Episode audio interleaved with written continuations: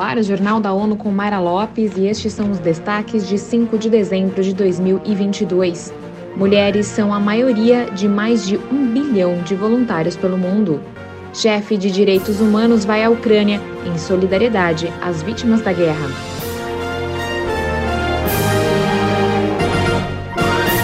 As Nações Unidas celebram o Dia Internacional do Voluntário neste 5 de dezembro.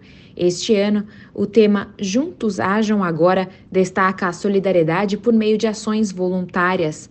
O Programa de Voluntários das Nações Unidas ressalta o valor dos voluntários e sua capacidade de criar mudanças positivas.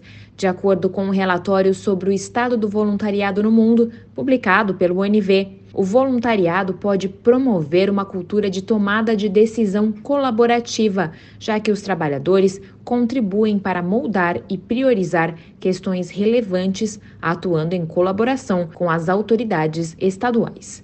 Os dados do programa apontam que pelo menos 6,9 mil brasileiros se engajaram em atividades voluntárias em 2019.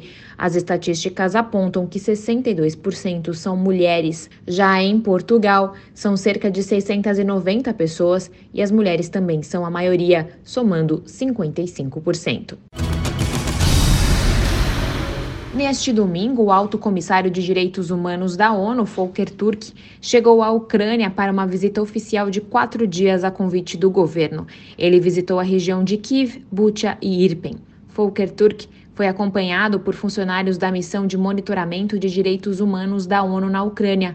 O chefe dos direitos humanos expressou sua solidariedade às vítimas da guerra, especialmente durante os duros meses de inverno. Ele lembrou que a estação agrava a situação para muitas pessoas já vulneráveis e muitas vezes sem eletricidade e aquecimento. Volker Turk destacou que o Escritório de Direitos Humanos da ONU tem presença ininterrupta na Ucrânia desde 2014, documentando e monitorando violações trabalho que foi intensificado desde o início da invasão russa em fevereiro.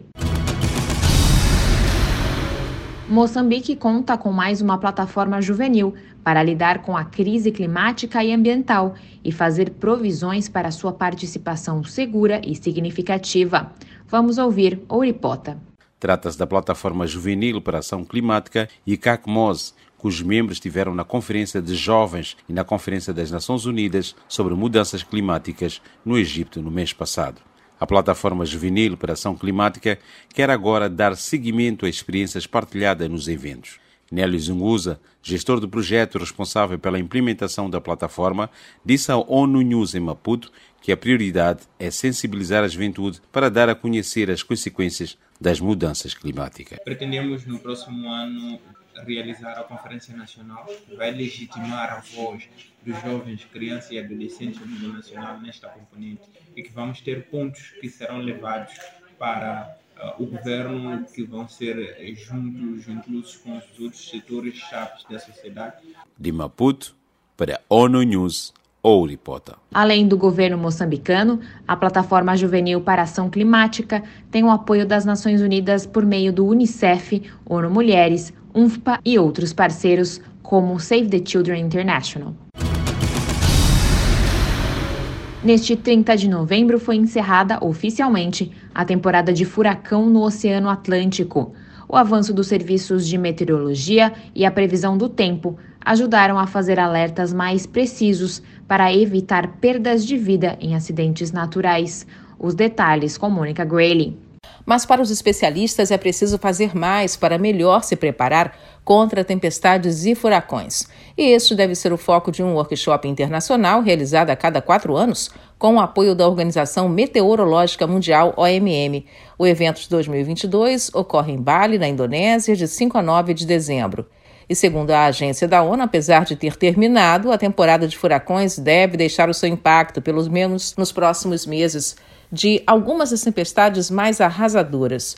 A estação, que vai de junho a novembro no Oceano Atlântico, produziu 14 tempestades com nome e ventos de pelo menos 63 km por hora. Da ONU News em Nova York, Mônica Grayle.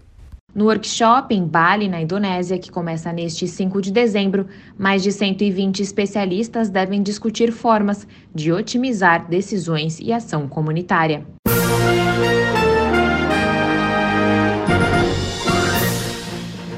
Esse foi o Jornal da ONU. Confira mais detalhes sobre essas e outras notícias no site da ONU News Português e nas nossas redes sociais.